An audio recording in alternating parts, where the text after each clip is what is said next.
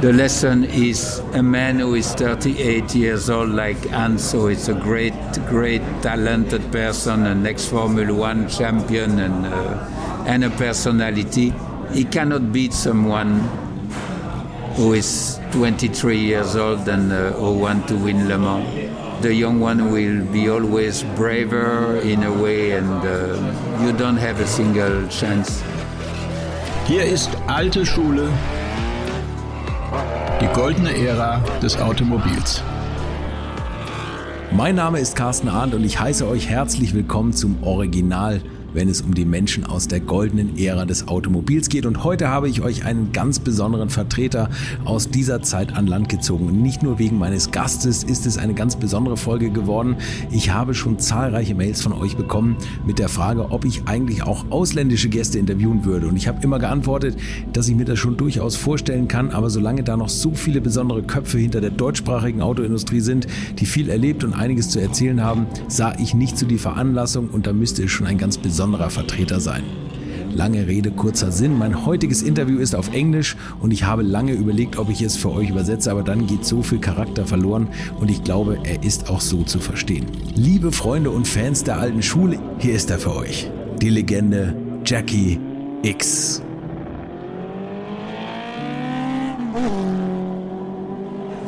I think initially you didn't want to start a career as a race car driver.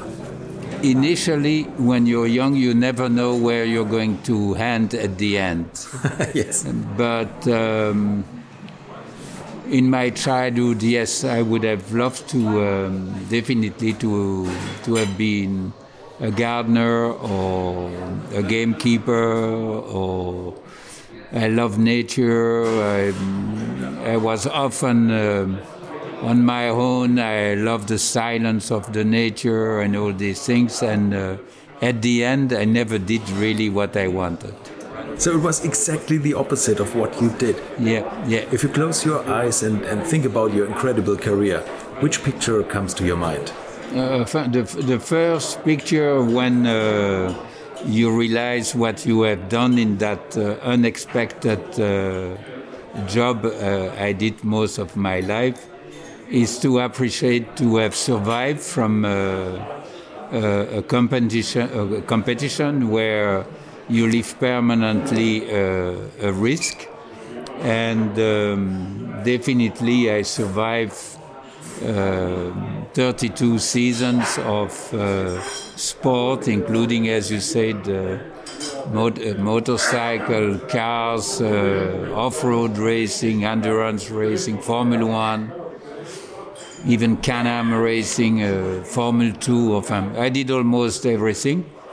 But uh, at the age of uh, 75, I definitely uh, was lucky to survive uh, an extremely long career with a very high mileage of high speed uh, um, performance without having had major accident. Yes, it was limit sometimes, definitely, but um, I had a really a good guardian angel. Do you think it was luck sometimes? I definitely believe in luck because uh, the talent doesn't solve that sort of uh, problem. Uh, yes, I think I've been extremely lucky, but probably even better than that, um, I had the chance to be surrounded by um, very talented mechanics and engineers, and uh, um, those people make the success of the drivers with giving them the right tool to be a, a winner and to win races. So um, the drivers are the mirrors of those who prepare, make, and run these cars, definitely. And globally in life, it's always like that. It's always, um, it's never an individual who, does the job. It's a group of people who make it possible. So I've, I've had a few guests in my podcast who have played a role in your career. Guys like um, uh, Roland Kussmaul, uh, Norbert Singer, Eckhard Schimpf, and they always mention your name when we talk about the most complete driver. Uh, you were fast, you didn't destroy the cars, you were technically perfect, you knew the whole game. What What's your point of view about that concerning your strengths?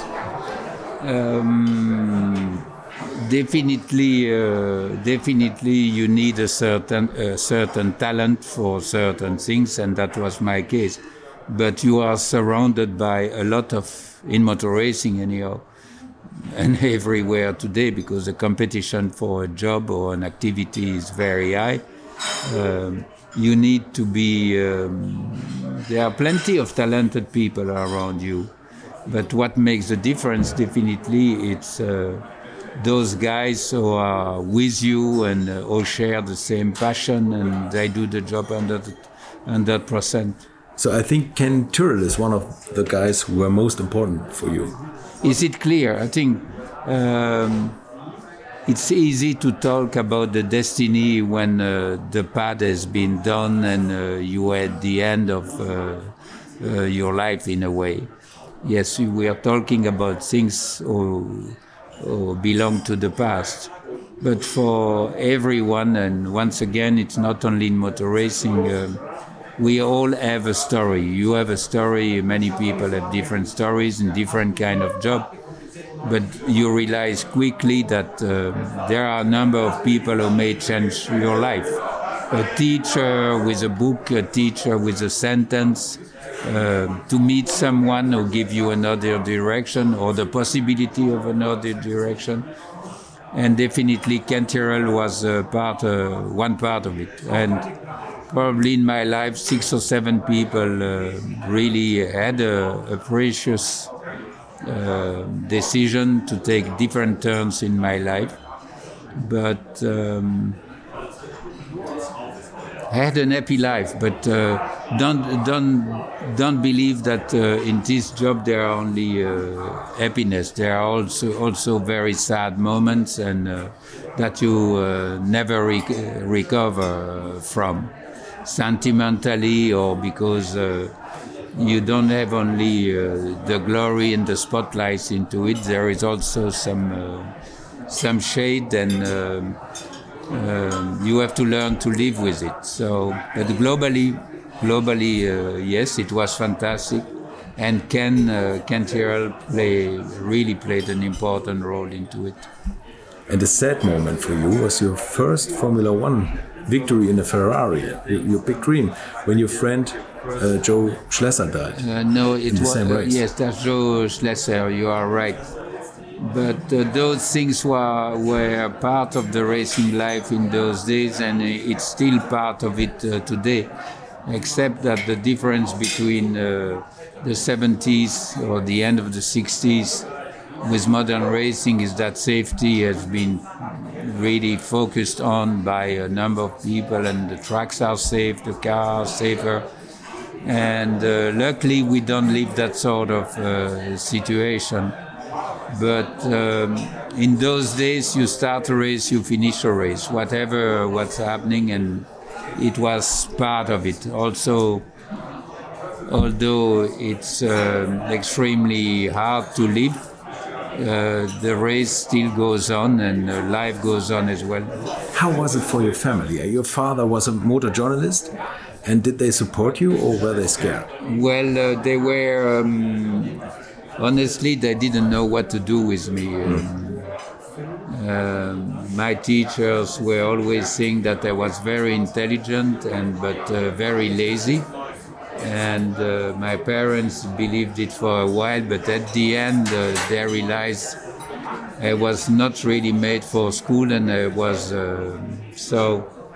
I used I used them to um, promise a lot of things that I never did, and I received a lot of gift gift with the promise to do better the year after and so on.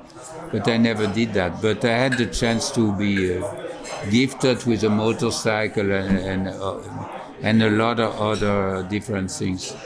To say they were happy about racing, I cannot say that because I think this is the worst thing that may happen to parents is to live uh, that the sport and the motorsport in those days because um, they knew what you didn't think about when you are driving and when you are young. It's about uh, dying. But uh, as you mentioned, Schlesser and many others in that era, there were a lot of people dying in motor racing. So uh, uh, their life was not very nice, really. Okay, let's get back to the beginning. You started racing with a BMW 700, I think. Yes, I start with a, a BMW 700 uh, coupe with 44 horsepower, and uh, that was the start, really. Since then, the, every year I had the chance to drive a faster and a bigger car. And I would say between um, after um, after five years, like doing a university, I had an offer to drive a Formula One, uh, and I was in Formula One. But the specificity, the specificity of that uh, era is that everyone drives all sort of cars. I'm not the only one who were driving all sort of cars. All of us were driving uh, endurance racing, Formula 2, uh, Can-Am. Uh, we did everything at the same time, and it was common in those days. Today, it doesn't exist anymore because uh, if you have a deal with a team, you sign exclusively for the deal, and if you want to do something else, it's just not possible. But we were privileged to do all sort of uh, racing. And you had a huge crash with this BMW, which made people aware of you because it was caught on tape, which wasn't usual during that time. And so you became very famous in Budapest. Well, famous, I don't know. I was uh, famous at the time to have uh, crashed the car and uh, without hurting myself. But that doesn't look at the time as a promise uh, to become a professional driver. But with few crashes in early days, you learn where faster than others where the limit is. All right. And then there was one race on the Nürburgring. Ken Tyrrell gave you a Formula 2 for a race, what actually was meant to be a Formula 1 race, but you were quicker in this Formula 2 than most of the rest. Yes, the car was doing well, uh, although a single seater is not made to fly and jumps uh, over the Nürburgring. But um, I, have known the Nürburgring extremely well, and also I believe it's uh, much easier to drive a Formula 2 on uh, the Nürburgring than a, a Formula 1 car. Um, but I was able to uh, to have a certain speed. Clearly, on the other side, driving Formula 2, it was really faster than uh, everyone. But uh, the fact that I spent two times the previous year the 86 hours of the Nürburgring. It's a race, uh, alas, uh, as it says, uh, more three and a half days. Uh, two drivers, oh, it's a reg- regularity, non-stop race. Um, at least you learn the track very well and you know where where you go. So I did that with a Cortina Lotus and a Ford Mustang and. Um, so when I came here, I didn't have to learn the the race course anymore because it was done. I could do it um, with closed eyes. Oh yes, it was called Marathon de la Route. The Marathon de la Route, yes. This incredible race for two drivers. Yes. Just two drivers shared the car. I was doing the day, and uh, my co-driver, who is a rally driver, was doing the night. I was doing, uh, I think. Uh, 14 hours uh, during the day, and uh, my teammate was doing uh, the rest by night because I didn't like the night so much. I like to sleep during the night. But, but I think it changed later when you celebrated your great successes in Le Mans. No, when I say I don't like the, the night, I drive well in the night. But I think it's, it's difficult to last in the Marathon de la Route 10 hours non-stop by night at uh, an average speed, it's easy to get asleep. So um, I let that to uh, the rally driver who is used to it. How did you keep yourself fit in the early years? Was it only by driving races? Only driving, because we raced, we raced a lot in these days.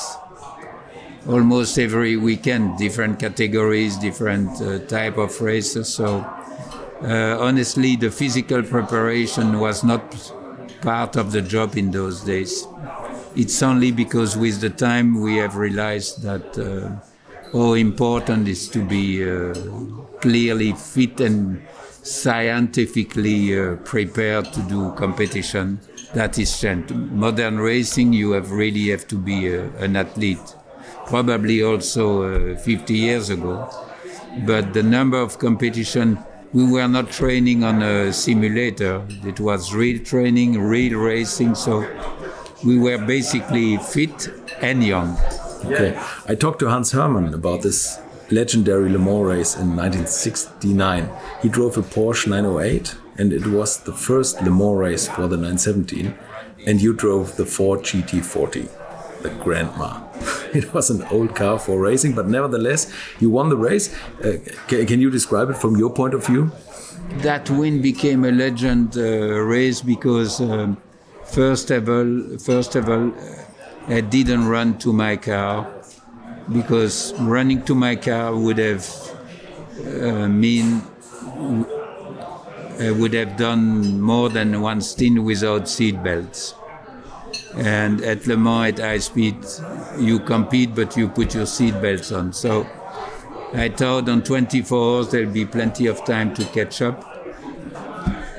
We were not supposed to win either because they were much faster car than us. But at the end, we lived the incredible situation to do the last three hours in command without separate ourselves for more than few seconds we had to refuel uh, at the same time, change the tires at the same time, change the pad at the same time. So uh,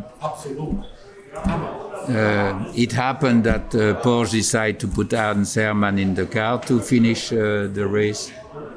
But the lesson is um, the lesson is a man who is 30 years old or uh, 38 years old like Anso is a great, great talented person, an ex-Formula One champion and, uh, and a personality. He cannot beat someone who is 23 years old and uh, who want to win Le Mans.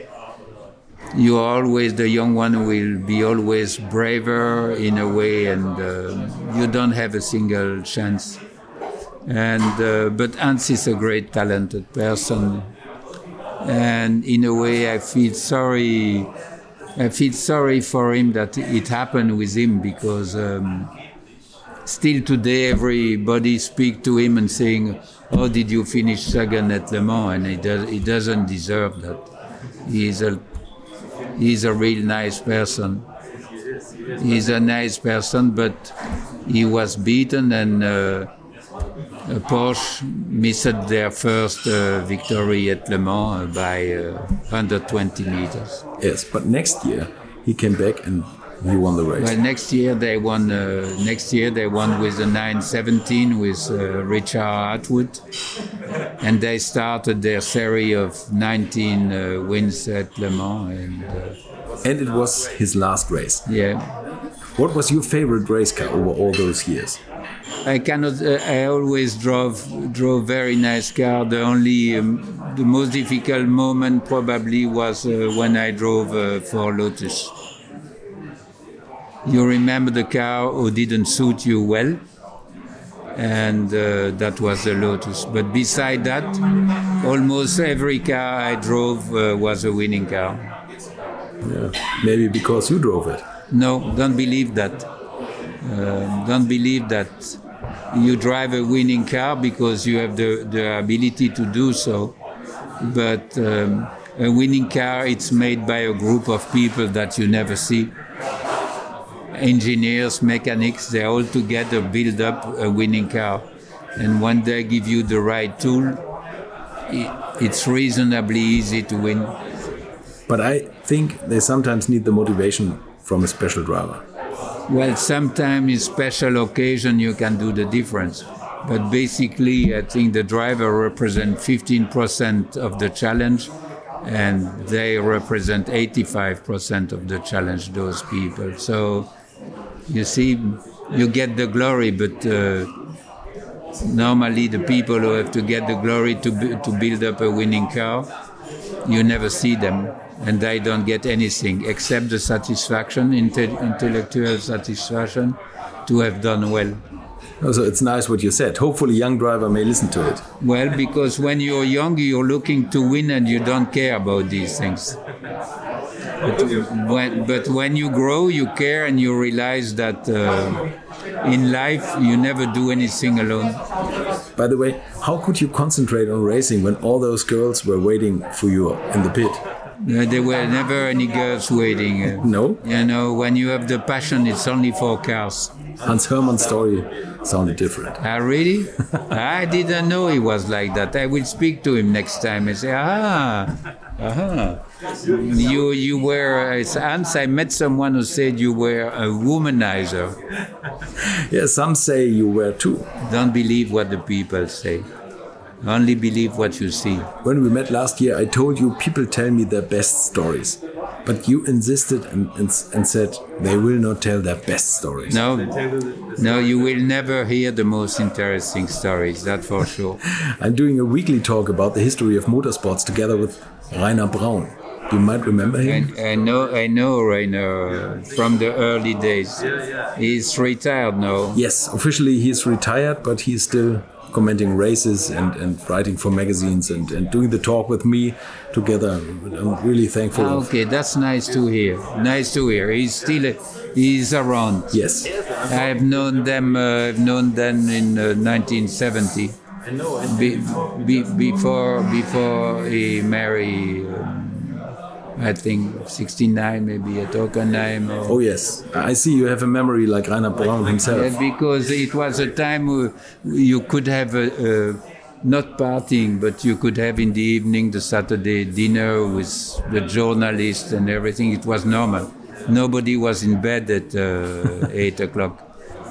I remember that uh, Lewis Hamilton. I saw Hamilton late in the evening before practice and so on, and he said, um, "I go out because." Um, Otherwise, I can't sleep and I am in bed and I can't find the sleep, and finally, uh, it's even worse for me. So he moves around. So he keeps the old times alive and he's an incredible driver. Yeah, he's an incredible driver. Yeah. But in my last talk with Rainer Braun, we talked about Hockenheim 1970. The Nürburgring was too dangerous, and so um, they switched to Hockenheim. We went to Hockenheim. We had a, a race. Uh, we had a good race with Jochen. Jochen Rindt and you dueled, and the rest was far behind. Yes. How do you remember this race? Well, it was a race uh, with the um, a gentleman aspect because um, at the time, at the time, um, was a very high-speed track where there was a lot of slipstreaming.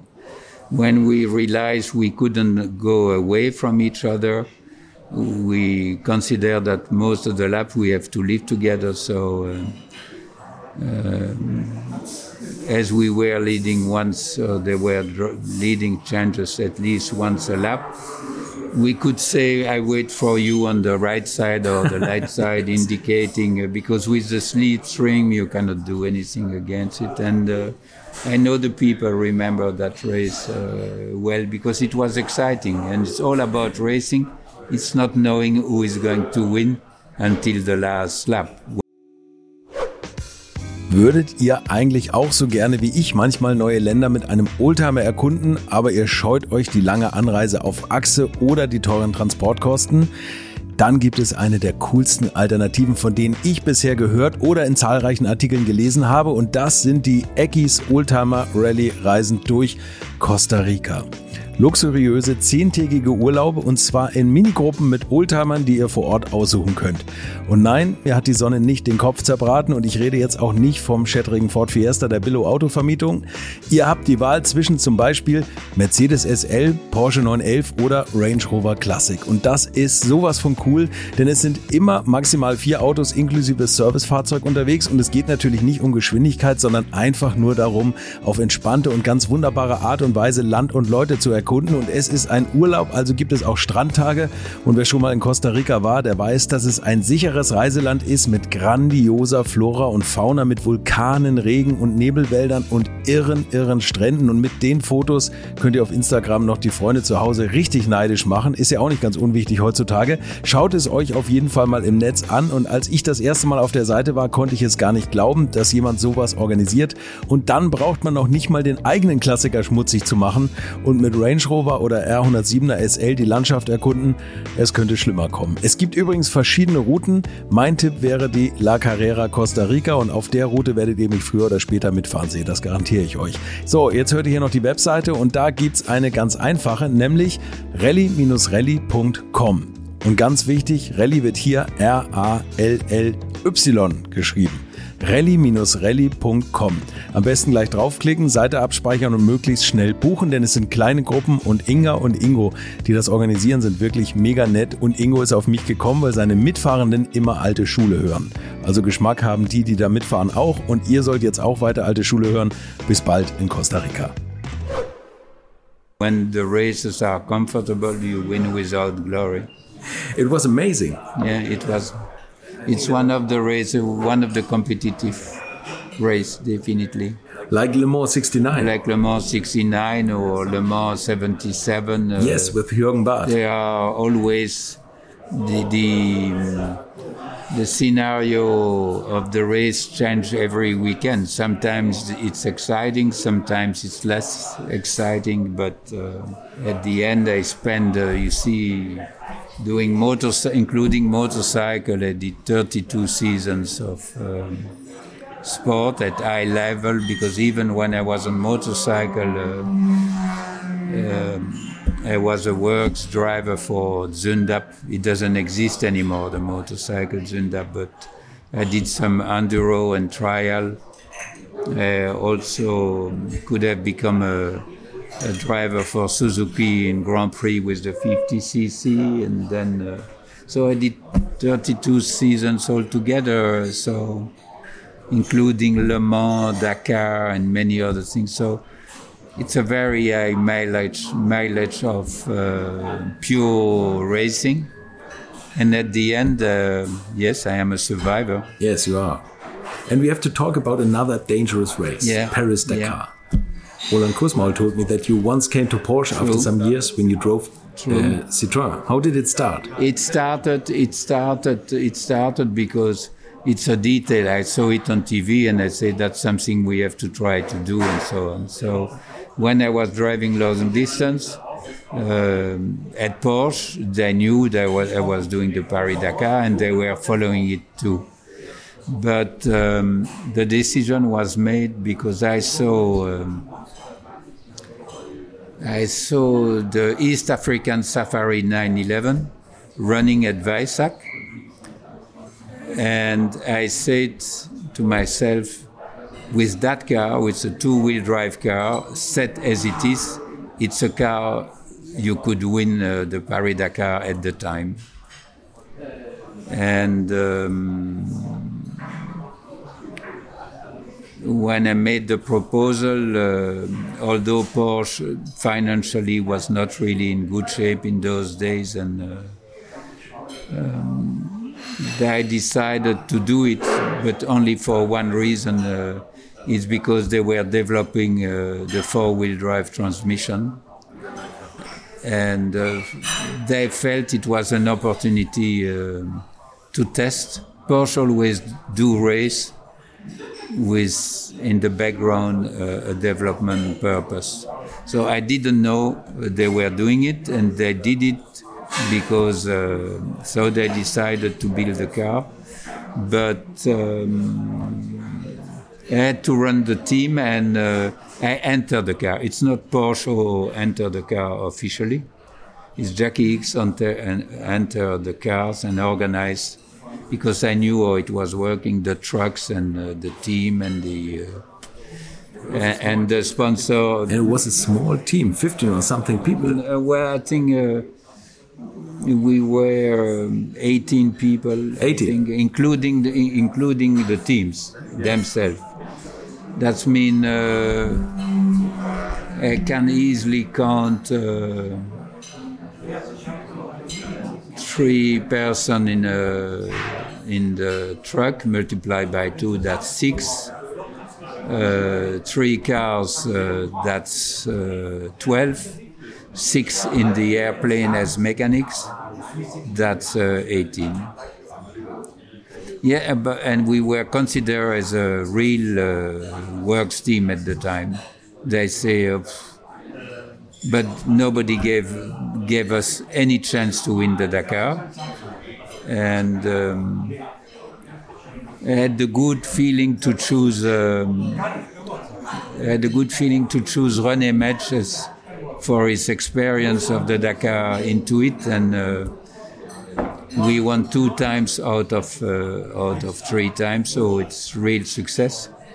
And uh, that car, the 959, and the very first one, the 911, became iconic for for Porsche because there is one important detail in those days: the 911 was not supposed to uh, to be produced anymore in the close future and still today the 911 uh, is in production.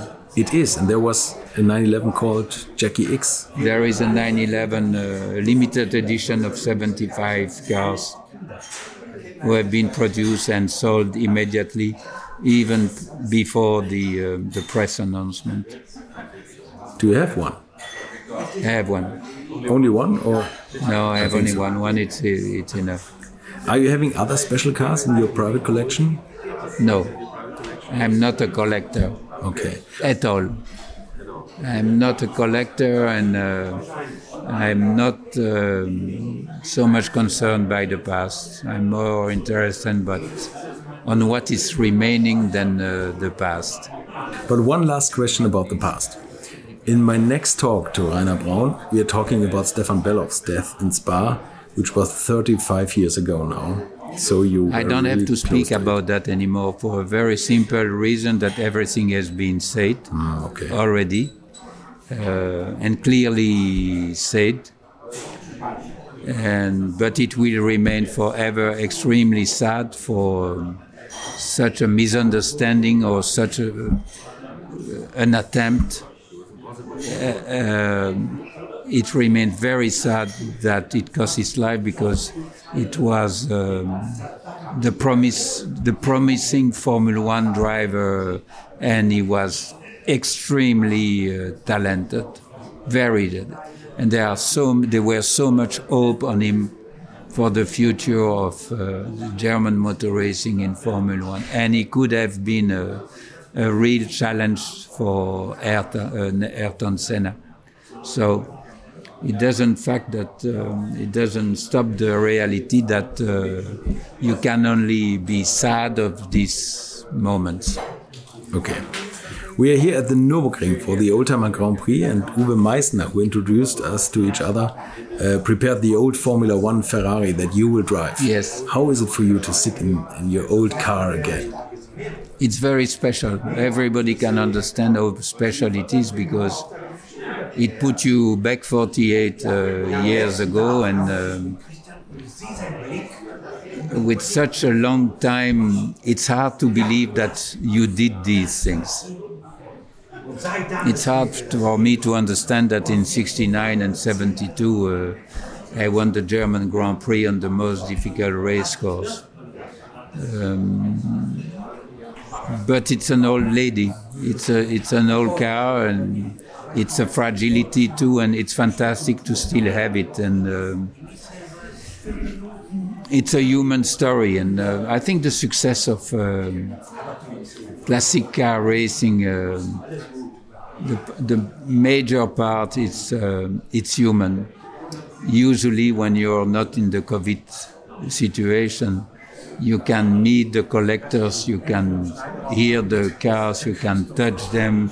Everybody share the same passion and uh, um, owner, collector, museum, uh, uh, museum having BMW or Porsche, they can bring some cars. And Uwe in particular is uh, well, his path goes to uh, rebuilding Formula One or Ferraris, and uh, definitely when you speak about uh, cars and customer or collector at Ferrari, he plays a key role into it, and he has been able to bring, I think, 11 cars Ferrari here. And considering the situation, COVID situation and traveling situation, it's uh, quite quite a goal.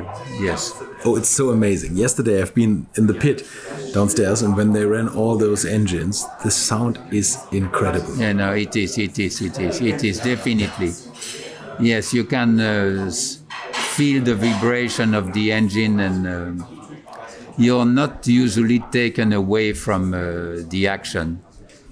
Amateurs or sports usually are connected, and that's the reason why these type of races are so successful at the moment. Uh, because at the same time, it's human and there is a certain freedom usually. How is it for you to sit in the car?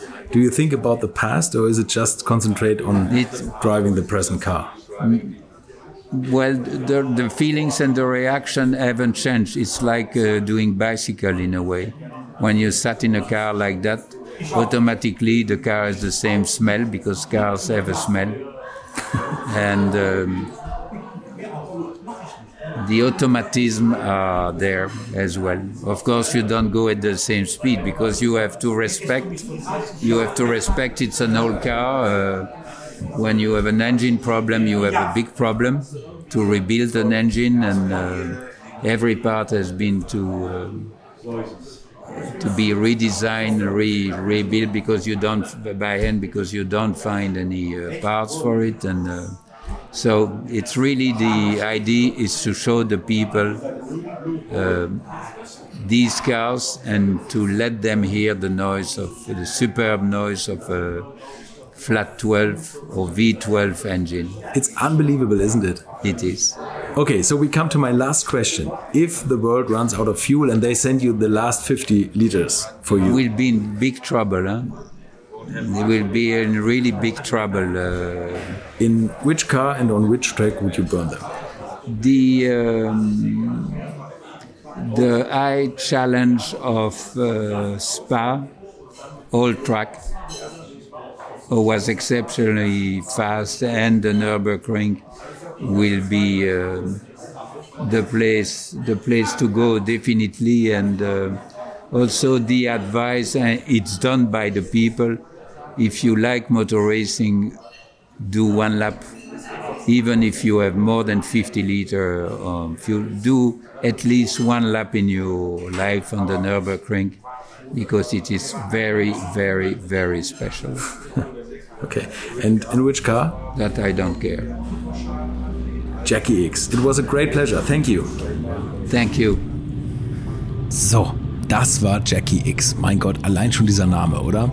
An dieser Stelle nochmal vielen Dank an Uwe Meissner von Modena Motorsport, der uns beim AVD Ultima Grand Prix dieses Jahr am Nürburgring bekannt gemacht hat und mit dem ich auf meinem Alte Schule YouTube-Kanal übrigens ein Interview über die alten Formel 1 Ferraris, die er dabei gehabt hat, geführt habe. Und in dem Talk geht es auch nochmal um Gerhard Berger und warum die Besitzer der alten Formel 1 Ferraris immer so zögerlich sind, ihn mit seinen alten Fahrzeugen fahren zu lassen. Was er dazu sagt, erfahrt ihr hier auch demnächst, denn Gerhard Berger wird einer meiner kommenden Gäste sein, auf den ihr euch schon mal freuen könnt.